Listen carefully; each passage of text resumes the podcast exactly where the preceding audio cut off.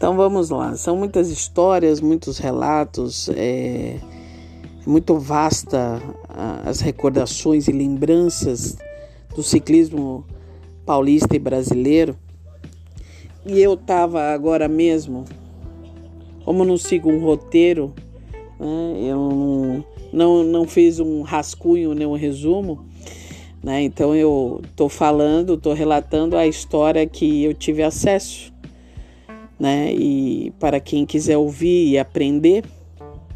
Então, não é que eu esqueci, é que são muitos. Então, deixa eu só relembrar das equipes, da equipe da Souvenir, Rondina, Cadima e Caçola.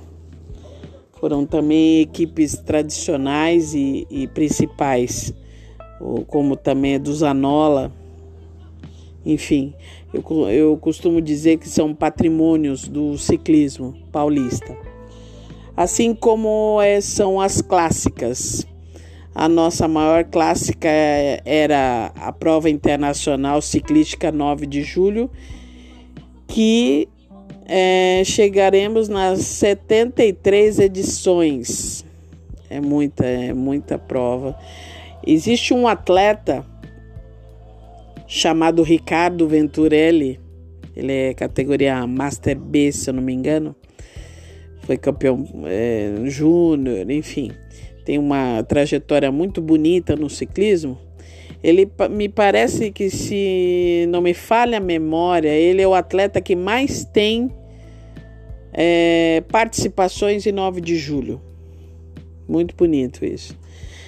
É, além da 9 de julho e o Campeonato Brasileiro, nós temos as voltas, né? Na época, que era a volta do Brasil, é, tinha a volta de Santa Catarina, a volta do Paraná. É, então a gente tinha as clássicas de voltas também, né? E a volta do interior, aqui de São Paulo. Mas a 9 de julho sempre foi a loteria do ciclismo nacional, onde é uma edição só e todos querem ganhar ela. Era a menina dos olhos. Antigamente ela era executada em duas etapas: etapa circuito e etapa estrada. Depois isso caiu, ficou uma etapa só, aonde tivemos no circuito do Ibirapuera, aqui em São Paulo, depois ela foi para Indaiatuba e depois ela retornou para São Paulo no Autódromo de Interlagos. E as últimas edições dela foram feitas no Jockey Clube de São Paulo. A 9 de julho é o sonho de todo ciclista almejar ela, de ter no lugar mais alto do pódio, é, tê-la no seu currículo. Temos atletas na categoria masculino que bateu na trave por muitas vezes, cinco vezes, vice 9 de julho. É, o Laércio Pojuca, um dos melhores atletas que aqui também tivemos. É, também não podemos deixar para trás de dizer e ovacionar e agradecer a todos os atletas que fizeram o seu nome aqui na 9 de julho no Campeonato Brasileiro e foram galgar é, a trajetória do ciclismo europeu. Então eu começo dizendo a um dos maiores nomes que nós temos, que é do Mauro Ribeiro. Para quem não sabe, ele tem uma etapa do Tour de France, a prova mais famosa do mundo ciclístico internacional e profissional a etapa que era a comemoração da queda da Bastille. Então, o Mauro tem essa, essa além de ser campeão mundial júnior de pista aos 18 anos. É, temos também a glória de ter Gabriel Sabião. Gabriel Sabrião é, uma, um, dos, é um dos melhores escaladores que tivemos, um ciclismo lindo, bruto né? Foi gregário do Pedro Delgado, tem a volta da Navarra, tem muita coisa importante aí no seu currículo. Também temos o grande Cássio de Paiva, que eu nunca vi alguém subir que nem este homem. É, ganhador da Volta de Portugal, 9 de julho, brasileiro e tantas outras provas.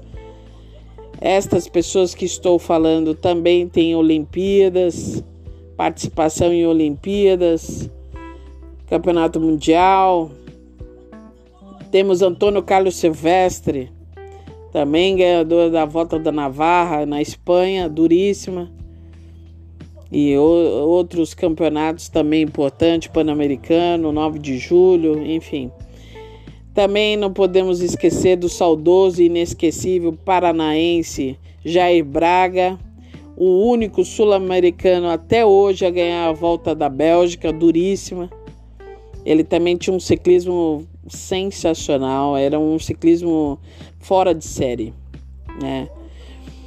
Na época desses caras que eu estou citando e ovacionando e agradecendo o feito deles, as equipes eram meio que compactas de ter as estrelas. Então não era uma, eram vários. Então eles eram equilibrados, né?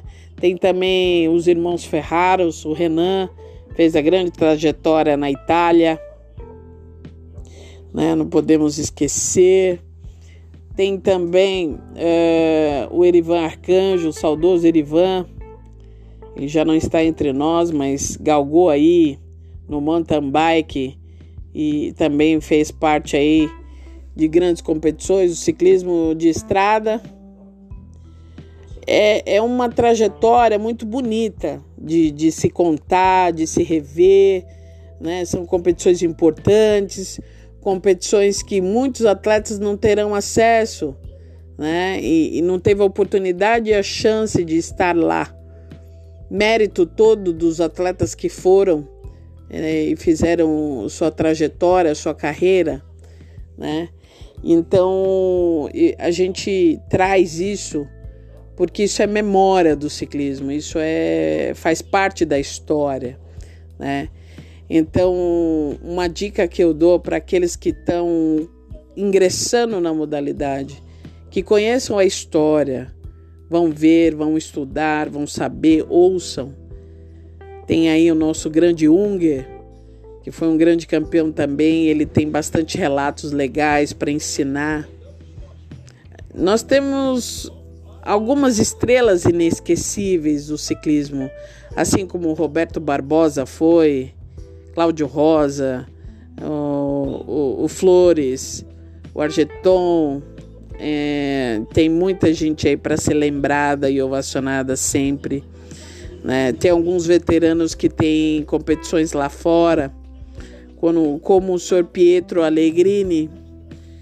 É, e, e teve um Giancarlo, que é um veterano que também já não está mais entre nós, mas correu com Bartali. É, e, e, assim entre outros.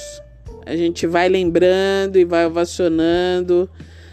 Né? Tem o Mário Marques, também correu com as estrelas lá fora. Então a gente ovaciona os que estão aqui, o que tem, o que tem títulos aqui e que, os que foram galgar o ciclismo é, profissional. Né? E tem a safra nova que mais para frente a gente vai falando, né? É, mas eu acho importante.